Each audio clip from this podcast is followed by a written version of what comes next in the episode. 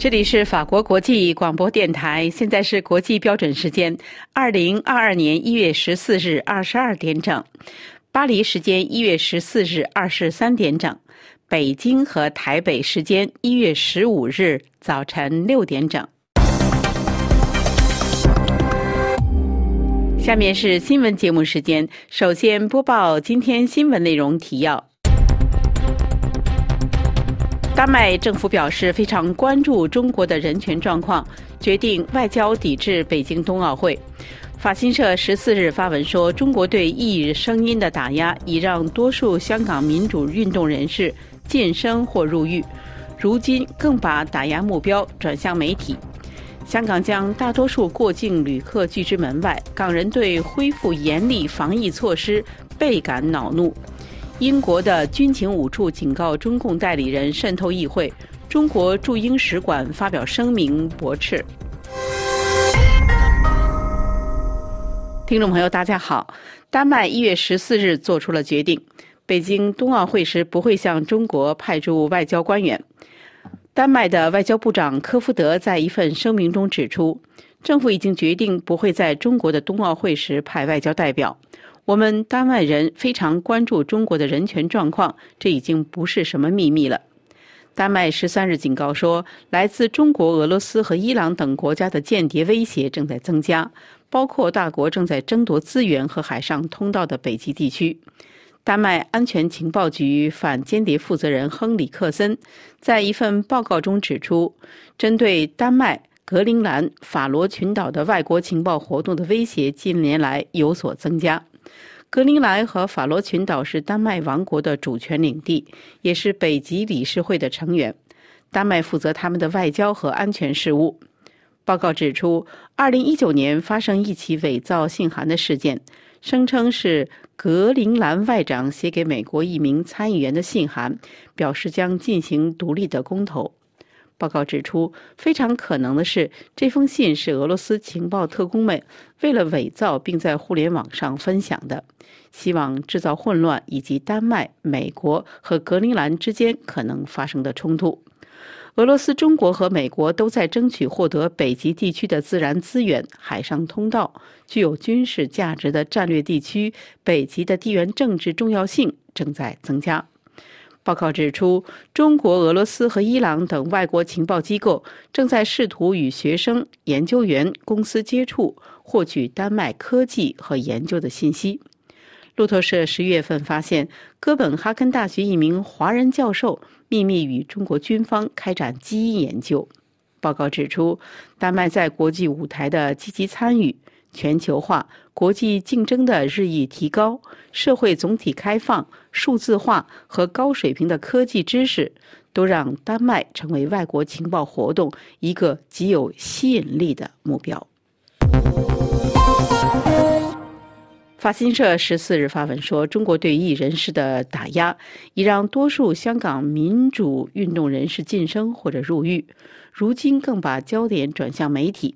在曾是新闻自由堡垒的香港，本地媒体和越来越多的国际媒体都在问：接下来受到打压的会是我们吗？请听本台记者肖曼更详细的报道。香港媒体人、立场新闻高管陈郎生告诉法新社：“我做了心理准备，但当他们出示逮捕令，我还是在发抖。”同一天稍晚，香港当局援引国安法冻结立场新闻的资产，并以发布煽动性内容为由逮捕了立场新闻七名员工。这个媒体随后停止运作，其中两名员工已被起诉并还押候审。陈郎生不知道自己会不会落入同样的境遇。法新社指出，1997年英国将香港主权移交给中国后，这座城市作为媒体中心仍持续蓬勃发展。当时媒体以坚持不懈著称，他们以中国大陆无法想象的方式撰写头条新闻并监督官员。无国界记者组织2002年公布首份年度新闻自由评比，当时香港是第十八名。去年则坠落到第八十名，过去七个月更是出现前所未有的变化。第一个倒下的是《苹果日报》。香港警方援引国安法冻结《苹果日报》的资产，同时指控创办人黎智英等高阶主管触犯了安全相关罪名。接下来轮到立场新闻也终止营运，理由是他们认为工作不再安全。香港特别行政区行政长官林郑月娥好几次否认打压新闻自由的控诉，声称只是依法行事而已。香港独立新闻的一名前编辑说：“媒体业内现在出现一种不曾有过的恐惧氛围。”港版国安法目前尚未把矛头指向国际媒体，但香港政府对于不满意的报道也越来越多批评。许多大型媒体仍在香港设有亚洲总部，包括法新社、彭博社、华尔街日报、美国有线电视新闻网 （CNN）、经济学人和金融时报。自去年十一月以来，香港官员已寄出十三封以英语、法语、西班牙语和荷兰语写成的信函给外媒，大部分是为了港府所不喜欢的社论，甚至警告一些报道可能违反香港法律。去年十一月，香港还拒绝更新一名《经济学人》澳洲记者的签证。这是自2018年以来第四位因为申请签证遭到拒绝而被迫离开的外籍记者。乌克兰遭受黑客攻击，怀疑俄罗斯是黑手。请听本台记者罗拉更详细的介绍。乌克兰官方消息指出，政府网站遭受大规模网络黑客攻击，让数个政府部门的网站无法正常运作。黑客的攻击可能发生在一月十三日周四晚间至今天一月十四日，而且是有协调的，对多个政府部门同时发生攻击。今天周五中午，乌克兰的外交部、教育部等网站仍无法使用。目前尚不清楚乌克兰的门户基础设施是否已经被永久损坏，黑客是否入侵数据库并获得一些重要信息。进行攻击的黑客冒充波兰人，说是要对在二战后乌克兰人对波兰人犯下的种族虐待行为进行报复。分析指出，乌克兰已经不是第一次受到来自俄罗斯的黑客攻击。早在2016年，黑客成功的让部分乌克兰电网停止运转。一年后，乌克兰首都基辅的所有信用卡支付终端都在一天之内失效。在乌克兰与俄罗斯外交关系紧张的背景下，这次新的攻击给基辅制造混乱和担忧。欧盟外交负责人博雷尔今天呼吁召开欧盟安全委员会紧急会议，以审议向乌克兰提供应对措施和技术援助。香港将大多数的过境旅客拒之门外，港人对恢复严厉的防疫措施也倍感恼怒。请听本台记者阿曼婷更详细的报道。香港当局周五宣布，从周日开始，旅行者只要在过去三周内曾经在被点名的一百五十三个国家中的任何一个国家逗留过，就要被禁止在香港机场过境。澳大利亚、加拿大、法国、印度、美国、英国、菲律宾等都名列其中。从去年十二月下旬香港首次发现奥密克戎毒株以来，到目前为止已经出现了大约五十个病例，打破了这个前英国殖民地连续三个月没有本土病例的记录。港府立即行动遏制疫情的蔓延。香港行政长官林郑月娥发誓要保持香港零感染的成绩。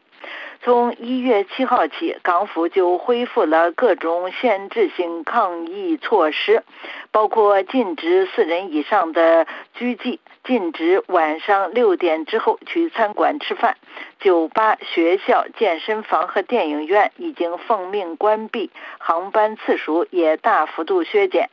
现在，香港又将大多数过境旅客拒之门外。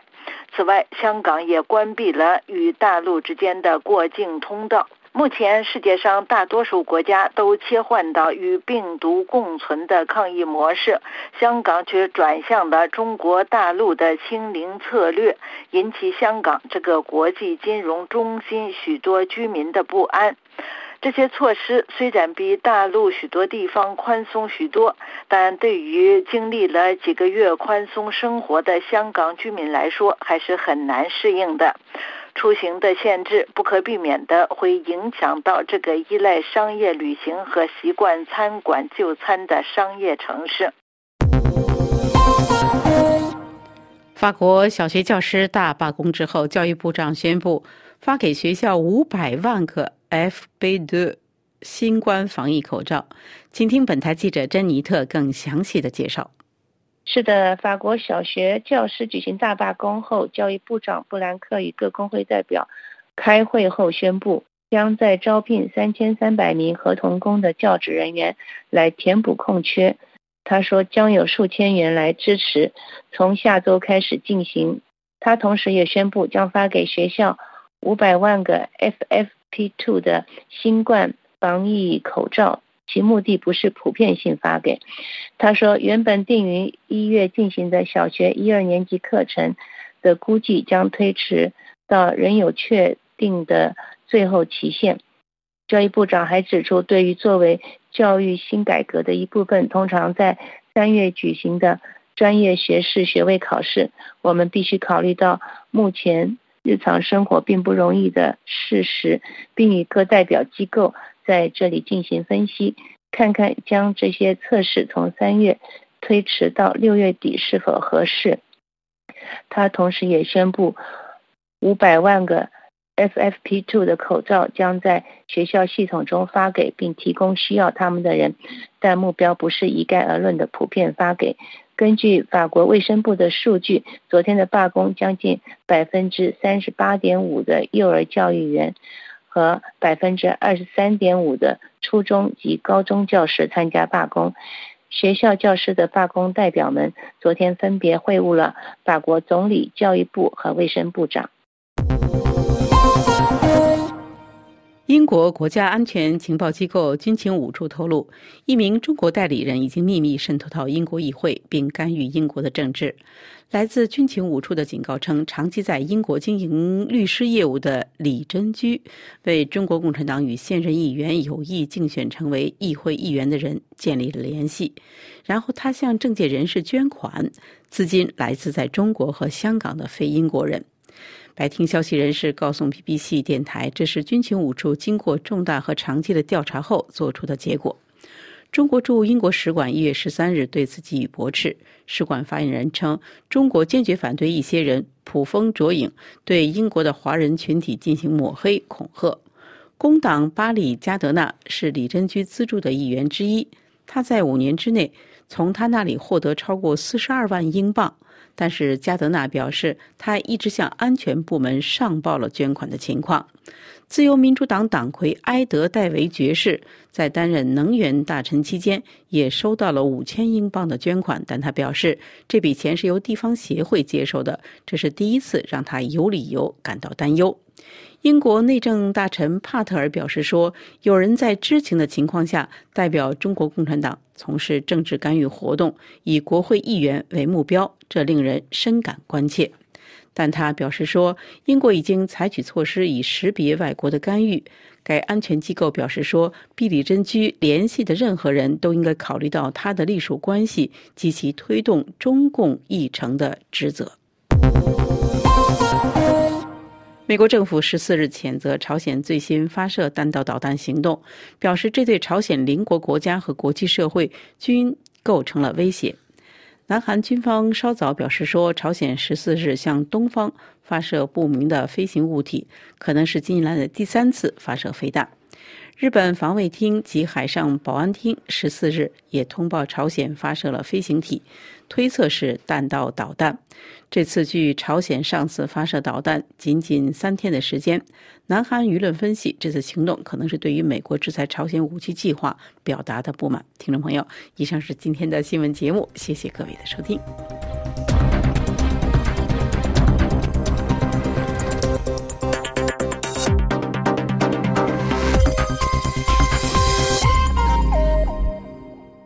今天是二零二二年一月十四日星期五。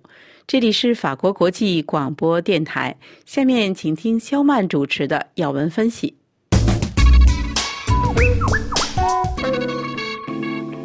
听众朋友，无国界记者组织在二零零二年公布首份年度新闻自由评比时，香港当时是第十八名，去年则坠落到第八十名。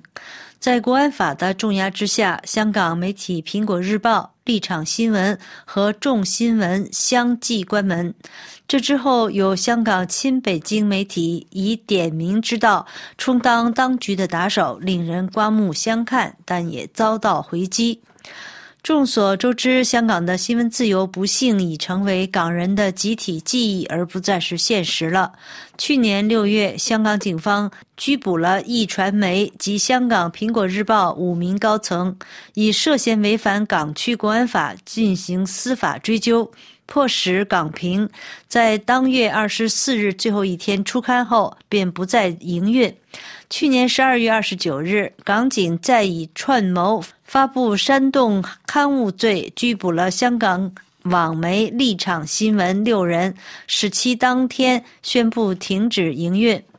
在当前港区国安法的威胁下，今年一月，香港网媒众新闻也主动宣布四日起停止营运，理由是当前的香港执法界限模糊。连创办于一九五九年的《明报》也明显感受到了压力，使其从一月六日起在观点版副刊以及世纪版上新增了编案栏目，强调说，即时刊出的时事文章如果提出了批评，也绝无意图煽动憎恨。但《明报》的以上预防针还是打晚了。第二天，一月七日，《明报》就遭到亲北京媒体《大公报》的质疑，因为《明报》刊登了前岭南大学文化研究系客座副教授罗永生的文章，题目是《权力魅惑狂献祭知识分子做羔羊》。指当局检控媒体人士及香港大移除纪念六四的雕像国殇之柱是大清算，是为了祭献政治权利，并指当局选在立法会选举后执法，是为了转移低投票率、选举失利的视线。香港大公报十日发出评论文章，质疑以上《明报》刊登的罗永生此篇文章到底意欲何为，并称，如果《明报》真不是想接过苹果的煽动角色，就应该用实际行动来证明自己。这篇评论还称，《明报》想用编案作为免责声明，改变不了客观事实。香港大公报除了点名批评同业，先前还引述法律专家的意见，把目标指向台湾中研院的学者吴瑞仁，说他的评论违反了香港国安法分裂国家罪、颠覆国家政权罪或煽动意图罪等等。香港中研院十一日发表声明，则强调无法认同以上的说法，并呼吁全体学界人士共同维护民主政治基本人权。香港大公报点名批评的效果是遭到台湾方面的反驳。台湾民进党在十三日发布新闻稿表示，香港民主自由环境每况愈下。在政治方面，除民主派人士遭判刑、关押层出不穷，香港立法会选举也彻底成为了人大式选举。在媒体方面，香港《苹果日报》、立场新闻、众新闻等媒体遭整肃，以致无法运作，香港丧失了媒体自由的空间。民进党说，香港校园已彻底被压制，学生无法有自由的政治主张。港府和亲共港媒更持续扩大威胁在港学者与声援香港的他国学者，意图阻碍学术界的交流互动。民进党强调，台湾坚定关心香港，并坚定支持港人追求民主自由。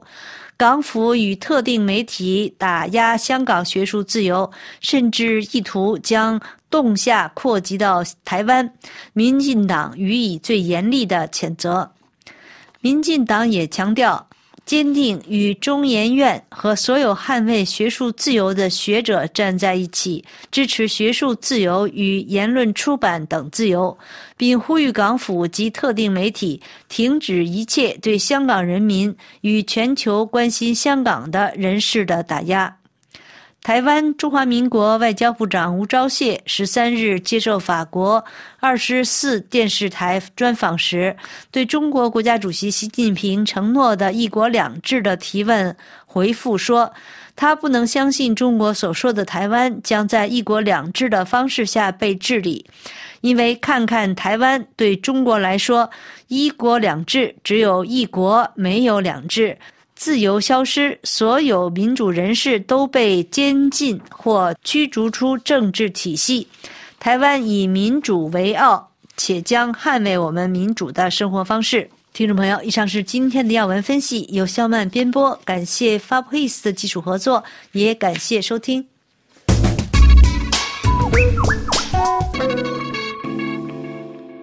这里是法国国际广播电台，请听阿曼婷编播的《法国世界报》。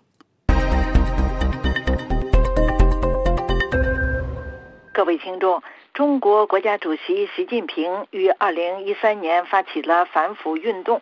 这一运动有着什么样的效果呢？周五的《法国世界报》就此刊出了法国专家塞巴斯蒂安·勒切瓦利埃所写的一篇文章。勒切瓦利埃是法国社会科学高等研究院的主任研究员，也是东京法日之家的研究员和佳能全球研究院的研究员。勒切瓦利埃在他的专栏中介绍了中韩两国研究人员的一份研究。这份研究显示，中国国家主席习近平领导的反腐败运动对中国国有企业的影响是模糊的。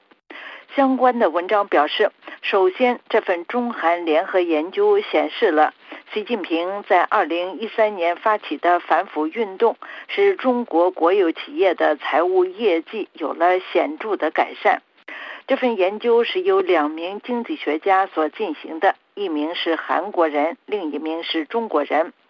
文章说，这两位经济学家进行这一研究的目的，不是为了肯定或者是否定习近平的政策，而是为了分析在专制政权的背景下，腐败与发展之间有着什么样的关系。这一研究的结果发表在二零二一年九月十月号的亚洲调查上，标题是“习近平政府反腐运动对国有企业绩效的影响”，作者是郑光杰和龙彪。文章写道：中国在一九七八年至二零零三年之间进行的经济改革，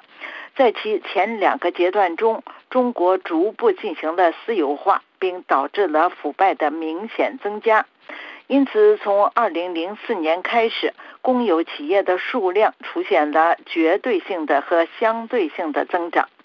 但是，中国经济改革的这第三个阶段并没有显著减少腐败。正因为如此，从二零一三年开始，习近平领导的中国开展了反腐运动。先前在数个亚洲国家进行的研究都显示了高水平的腐败与良好的宏观经济表现之间有着相伴和相随的关系，因此有着“亚洲悖论”这一说。这就是说，在某些专制国家，尽管存在腐败，但是经济增长是有可能的，它甚至还是效率的源泉。为了解释这一悖论。郑光杰和龙彪两位研究员并没有试图区分掠夺性腐败和有效腐败，而是在微观经济层面研究了腐败与绩效之间的关系。他们使用了一个有大约两千五百家中国国有企业和私营企业在内的，在二零零三年至二零一七年期间的数据库。这使得他们能够比较这两类企业在2013年之前和之后的表现。结果是，不仅公有企业的财务业绩有所改善，而且公有企业的平均水平也优于国家管控较少的私营企业。不过，《世界报》的文章指出，这份研究的两位作者搁置了一个重要的问题，这就是习近平的目标真的是提高公有企业的业绩吗？还是他的目标更具有政治性，希望通过获得某种形式的合法性来建立自己的权利，同时消除反对他的人以及他的竞争对手？可以肯定的是，习近平开启的反腐运动将财务绩效作为发现问题和解决问题的双重标准，让这一运动从之前的运动中脱颖而出。法国《世界报》文章的作者最后表示，在发展政策方面，我们是可以从这项研究中汲取一些教训的。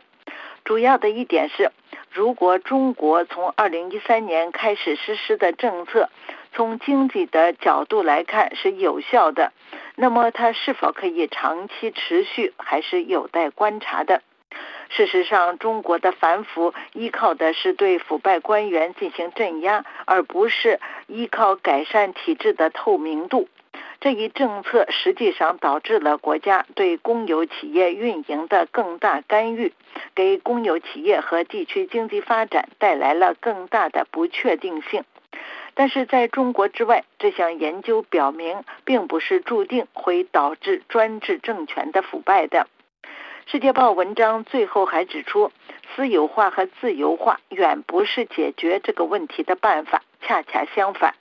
另一方面，反腐败政策可以提高企业绩效，加强国家能力，同时还可以具有有效的制度转型。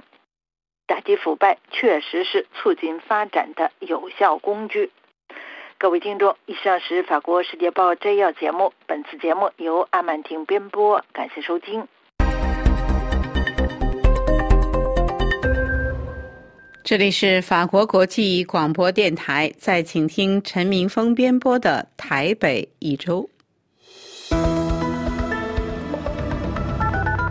各位听友您好，欢迎收听台北一周。我是台北特约记者陈明峰，今天的题目是 RCEP 正式启动对台湾造成的冲击。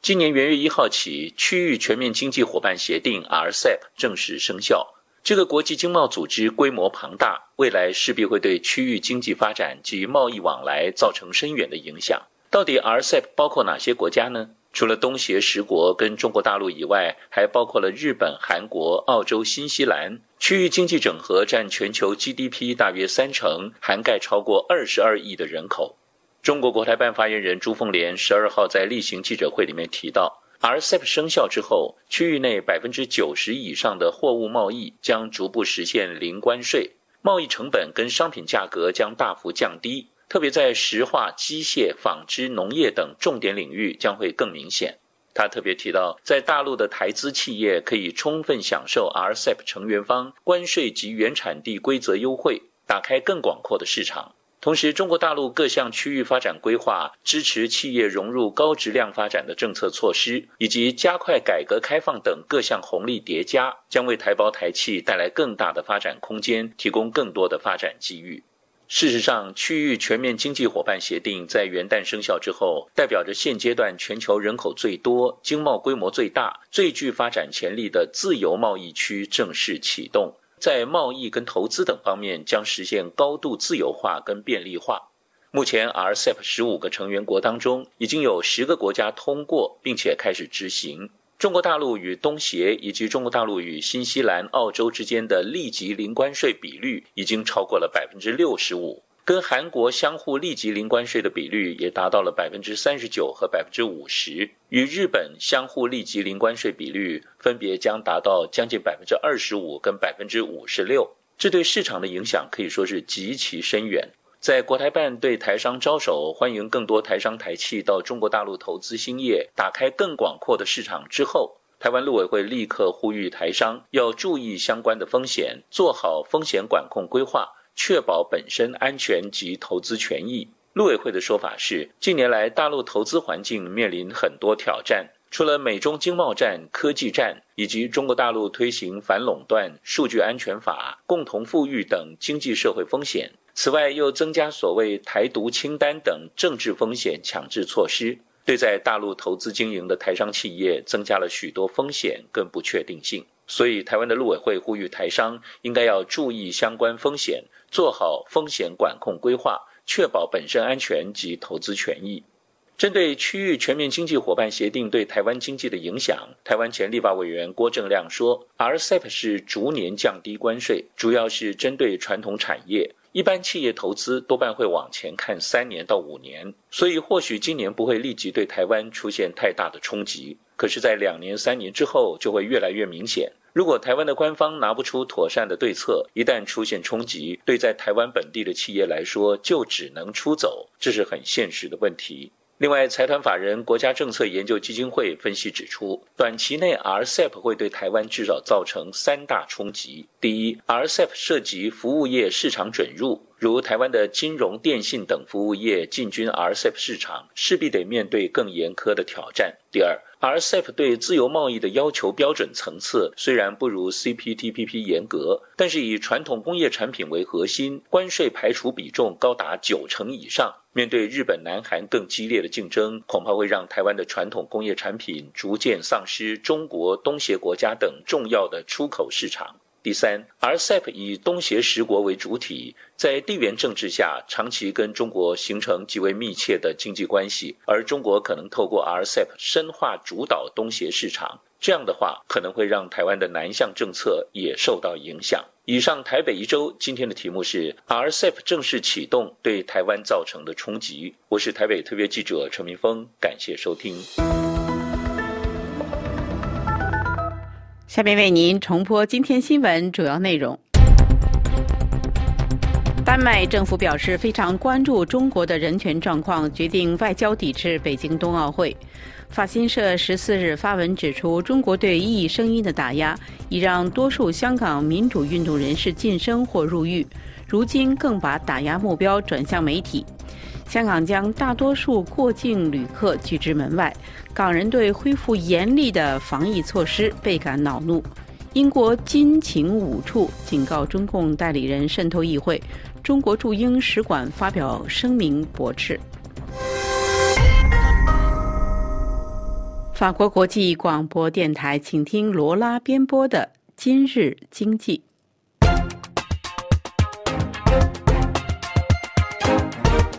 各位听众，法国今年开始担任欧盟轮值主席国，为期六个月。巴黎希望借此加速欧洲重新工业化和技术创新的进程。法国经济部长勒梅尔于一月十三日表示，欧洲重新工业化进程面临美国和中国等诸多复杂因素的挑战。法国经济部长勒梅尔本周四在巴黎经济部启动恢复欧洲工业化会议。法国期望欧洲在未来的主要经济领域恢复失去的技术独立，而且在这些领域，美国和中国领先。在本次经济部组织的一次题为“为更有主权的欧洲来打造更强大的工业”会议上，经济和财政部长勒梅尔表示。战略自主是法国担任欧盟轮值主席国在经济领域面临挑战的核心工作，需要积极应对。与会的有工业家、法国政府官员和欧洲议员。勒梅尔强调，欧洲需要现在就立即行动起来，摆脱几十年来逐渐养成的依赖。在工业上的依赖让欧洲脆弱，成为弱点。新冠疫情危机让欧洲所有的国家都清楚地意识到，如此富裕的欧洲却缺少一些常用药品的重要活性成分。在随着疫情出现好转和生产恢复之际，欧洲却发现缺少原材料和关键零部件。法国本次推出欧洲重新工业化的第一个工作主要方面，就是欧洲重新定位、恢复最具有战略意义的新的价值链，同时使用欧委会创建的一项工具，即采用欧洲共同利益重要项目工具。该工具已经被证明实用且有效，具体操作方法简单，只需要几个欧洲国家联合起来，就可以启动数十亿欧元的投资。在这个框架下，欧盟已经启动了三个项目，其中两个是生产电池，第三个是微电子。法国与欧委会密切合作，利用担任欧盟轮值主席国的优势，在任期内进一步采取行动，围绕被认为是最具有工业战略意义的四类新项目工作，就是半导体、氢、健康领域和数字存储。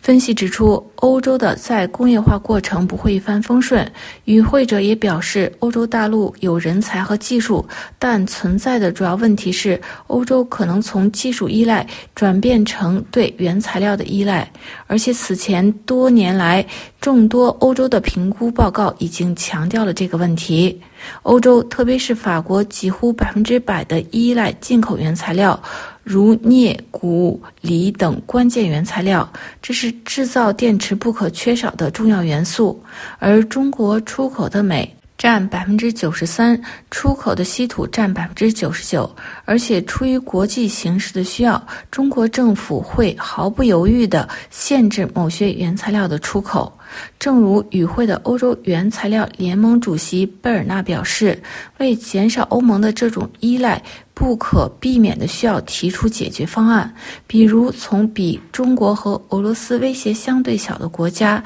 进口一些原材料，让欧洲国家的供应链更加多样化。而且，如果可能，在欧洲进行原材料的生产加工。另外，还可以从控股来收购第三国的矿山，来保证原材料的供应。而且，欧洲各国需要加大回收原材料的力度。最后，本次会议再次强调，保护欧洲战略工业行业至关重要。参与者一再呼吁，需要更好的支持和保护欧洲重新恢复且具有自主未来的产业。法国打算在任期内逐步采取如下措施，如通过在边境征收碳税以及一系列互惠或制裁行动，旨在让欧洲与美国和中国这两个主要竞争对手能够平起平坐。各位听众，今天的专题节目由罗拉编辑播报，跟大家介绍巴黎期望欧洲加速重新工业化，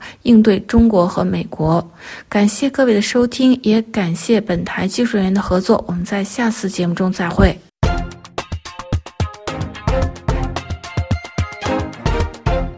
这里是法国国际广播电台，在请听罗拉编播的环境与发展。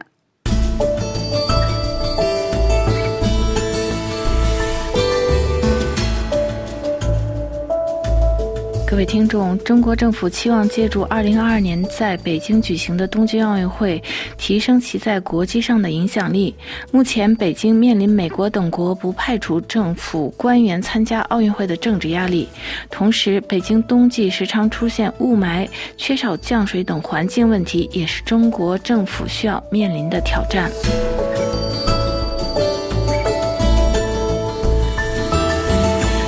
北京冬季奥运会组委会表示，我们希望组织尊重环境、统一、开放和清洁的运动会。北京冬奥会于二零二二年二月四日至二十日举行。北京曾经在二零零八年举行了夏季奥运会，现在在北京首次举行冬季奥运会。问题是，美国、英国、加拿大、立陶宛、澳大利亚和日本等国已经陆续表示，将外交抵制北京冬奥，不派出政府官员参加，以表示对中国侵犯新疆维吾尔人人的人权和破坏台湾、香港民主的不满。新西兰也以疫情为由做出同样的决定。另外，北京的雾霾和缺水。冬季环境也引发关注，就是北京处于半干旱的地区，因要举办冬奥会，中国已经投入大量的人力物力制造人造雪。值得一提的是，自中国申办奥运会以来，北京空气质量有所改变，但中国生态环境部表示，冬季奥霾风险仍然严重。中国政府要利用冬奥会来推动其改善环境的努力。冬天在北方等地。雾霾频发，让北京已经为在开幕式临近之际发生雾霾做了最坏的准备。中国的生态环境部新闻发言人刘友斌在二零二一年十二月二十三日的新闻发布会上表示，环境应急计划已经到位，就是生态环境部届时将指导北京、河北等地依法采取合理的环保措施。这位发言人表示，在有关中国北方地区工业被要求在冬奥之前和冬奥期间减产或者停产，以改善冬奥期间北京和张家口地区空气质量的传闻不属实。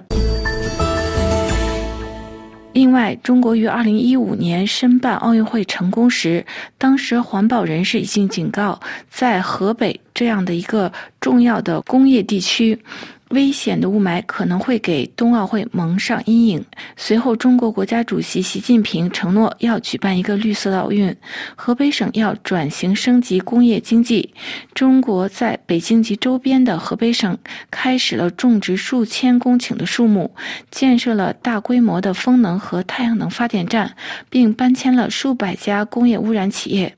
中国政府为冬奥准备工作，包括植树，还力图将张家口地区森林覆盖率从以前的百分之五十六提到百分之七十到百分之八十。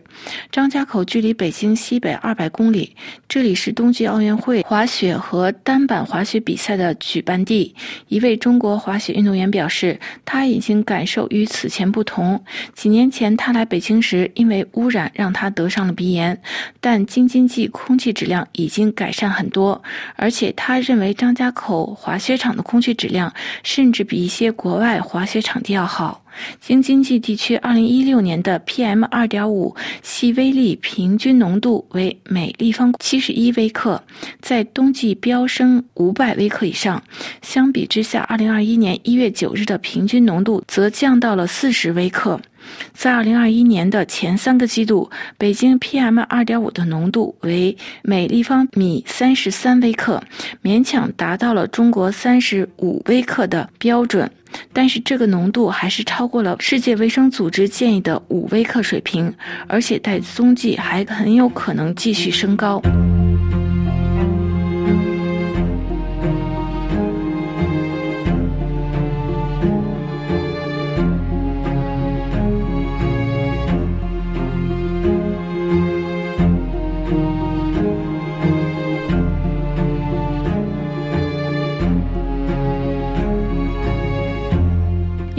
缺水和需要人造雪也是北京冬奥会需要面临的问题。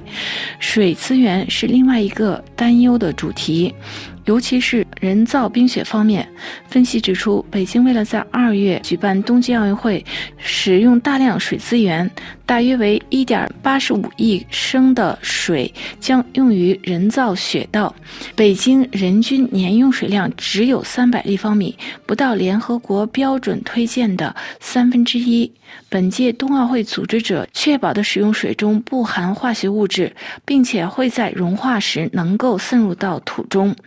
位于北京西北部九十公里的延庆滑雪场地由雪炮提供人造雪。根据技术需要，该技术需要数百万升的水来覆盖滑雪道。当地已经挖掘了巨大的壕沟来掩埋数公里的管道，以便从巨大的水库中提取水来制造人造雪。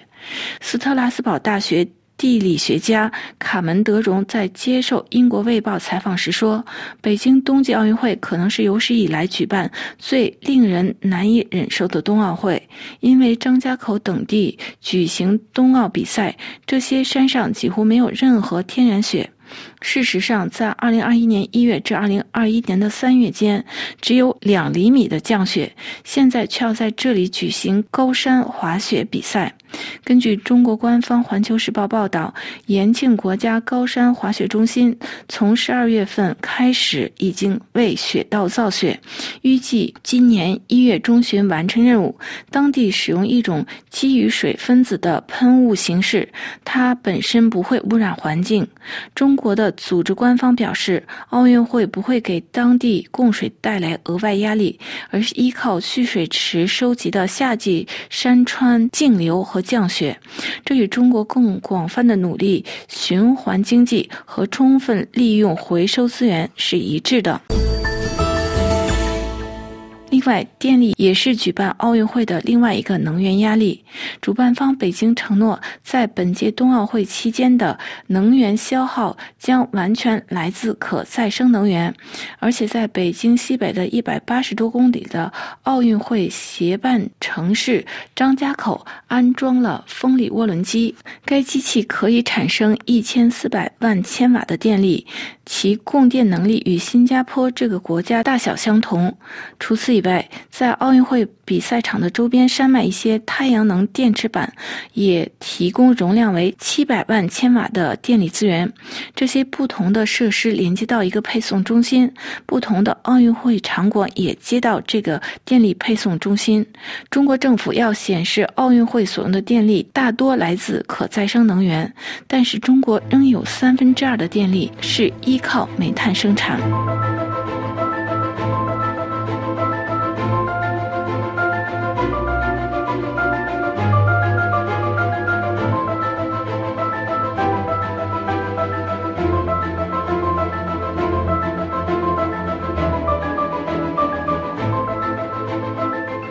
国际奥委会表示。在二零一八年韩国平昌冬季奥运会期间，百分之九十的积雪已经是人造雪。国际奥委会保证，中国在申办北京奥运会承诺环保努力。中国代表确保，由于水资源充足，人造雪的质量将非常可控，就是使用该地区年度水资源的百分之一。国际奥委会同时敦促使用新的自然二氧化碳冷却系统，其目标是减少速滑、花样滑冰、短道速滑和冰球训练场地的碳足迹。根据国际奥委会的统计显示，该系统将减少三千九百辆汽车的碳排放量。为了确保实现环境承诺，北京2020年冬奥会组委会重新利用了2008年夏季奥运会的。八个场所，并委托北京林业大学专家制定了制造森林计划。因此，在计划完成之际，数以百万计的树木已经被重新种植。最后，绿色能源发电也成为能为奥运场馆提供电能。中国官员近期在政府组织的一次参观活动中表示，北京和河北省的二十六个场馆将百分之百的使用可再生能源，七百多多辆氢燃料汽车也将投入使用。可是，中国氢燃料电池产量数量距政府标准还有一定的距离。另外，环保人士也提出了他们的担忧。总部位于华盛顿的国际中国环境基金会曾经表示，中国将在。冬奥会上获得许多金牌，但雾霾可能让这场冬奥会陷入困境。中国还表示将首次使用冬奥会碳中和。对此，环保组织绿色和平表示，如果没有更多的数据，很难评估中国的这一目标是否真正实现。评论指出，中国无论如何还安装了风力驱动的涡轮机、太阳能电池板。电动客车等显示，北京最近几年希望奥运会之际展示其生态善意和向进一步环保靠近。但是目前，中国依然是世界最大的温室气体排放国。各位听众，今天的环境与发展节目由罗拉编辑播报，跟大家介绍北京要组织绿色奥运，但面临挑战。感谢各位的收听，也感谢本台技术人员发佩斯阿兰的技术合作。我们在下次节目中再会。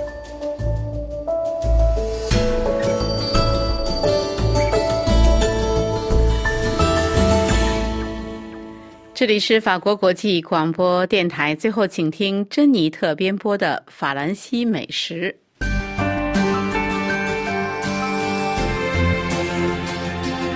喂，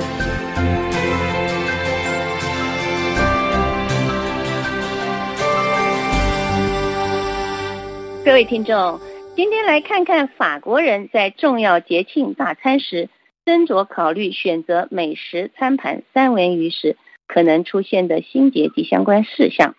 例如，在圣诞和年终除夕的大餐点菜，在主菜上你是选三文鱼还是那种粉红色的调味塔哈马抹酱，需要二择一来的菜单。对于想要有新奇闪耀菜单的法国民众。这个问题可以增加他们在餐桌上辩论的有趣话题。喜好不同的圣诞大餐美食，如果这一切都归结于世代问题，怎么办呢？也就是父母和祖父母一代面对子女和孙子孙女一代在大餐美食上的选择竞赛较量。例如，要在鲑鱼餐盘或者是粉色调酱的塔哈马鱼子抹酱之间。做一些选择，这个竞赛就有点到世代的问题了。虽然不全然近视，这一个也是比你想象中更多会受到家谱影响造成的冲击。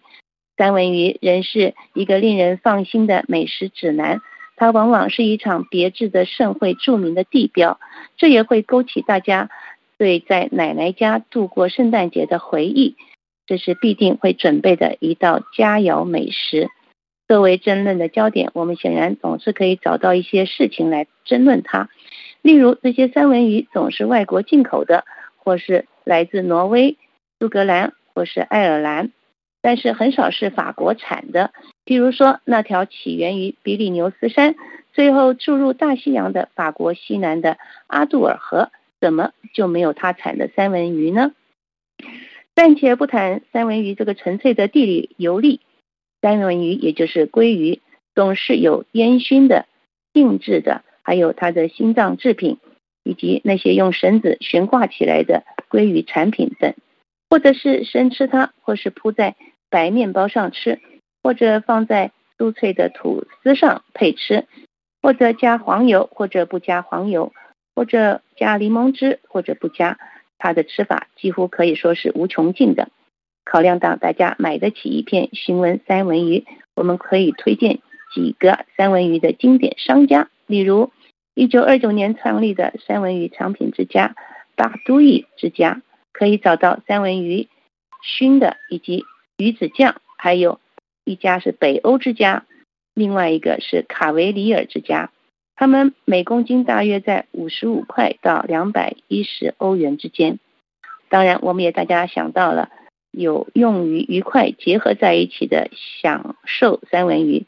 因为这些商家还提供不同的塔哈马酱，也就是粉色的鱼子酱，希腊文的意思是咸鱼蛋。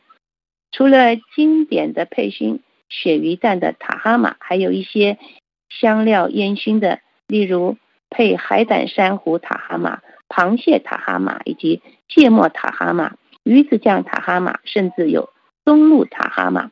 他们是每九十到一百克瓶装，价格约为五欧元到二十欧元。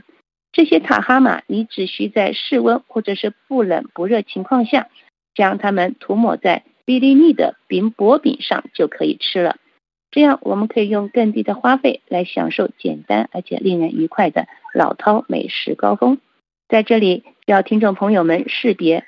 如何分辨塔拉玛品质的重要线索，也就是要观察它的颜色。如果它的颜色在浅色和苍白色之间摇摆不定，那是因为它是由天然产品制成的，很棒的品质，你可以选择它。如果它的颜色是介于胭脂红染的染料颜色，这种由碎昆虫压出来的粉红色，那就是色素一一二零。的胭脂红酸，千万别碰它。好了，现在你可以放心吃美味的三文鱼与鱼子酱了。各位听众，以上节目是由珍妮特为您主持的，也感谢我们的法国同事阿德亚的技术合作，同时更感谢您忠实的收听。我们下次节目再会。这里是法国国际广播电台，下面最后一次为您播报今天新闻内容提要。丹麦政府表示非常关注中国的人权状况，决定外交抵制北京冬奥会。法新社十四日发文指出，中国对异议声音的打压已让多数香港民主运动人士晋升或入狱，如今更把打压的目标转向媒体。香港将大多数过境旅客拒之门外，港人对恢复严厉防疫措施倍感恼怒。英国的军情五处警告中共代理人渗透议会。中国驻英使馆发表声明驳斥。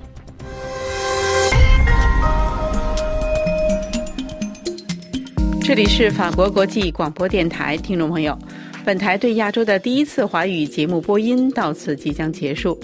本次节目由小乔为您主持，特别感谢 Fabrice 的技术合作，更感谢大家的忠实收听。最后，我们一起来欣赏 Victor 和 Laslo 演唱的歌曲《VIKOVSKY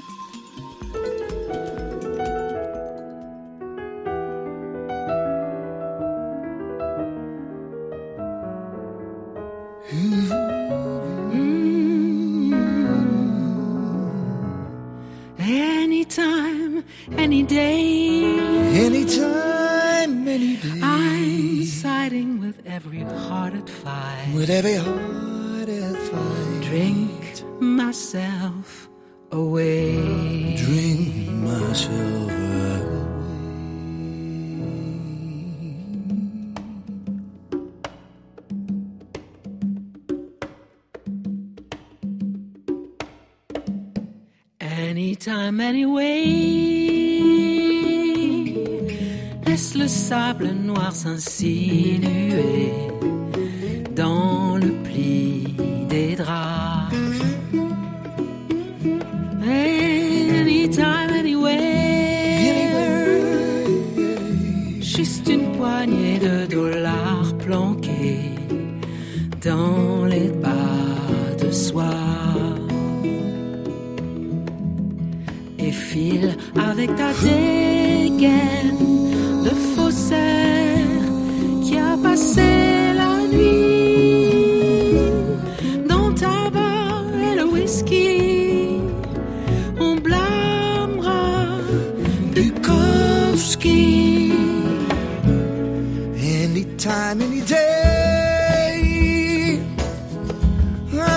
I'm with every heart at fight.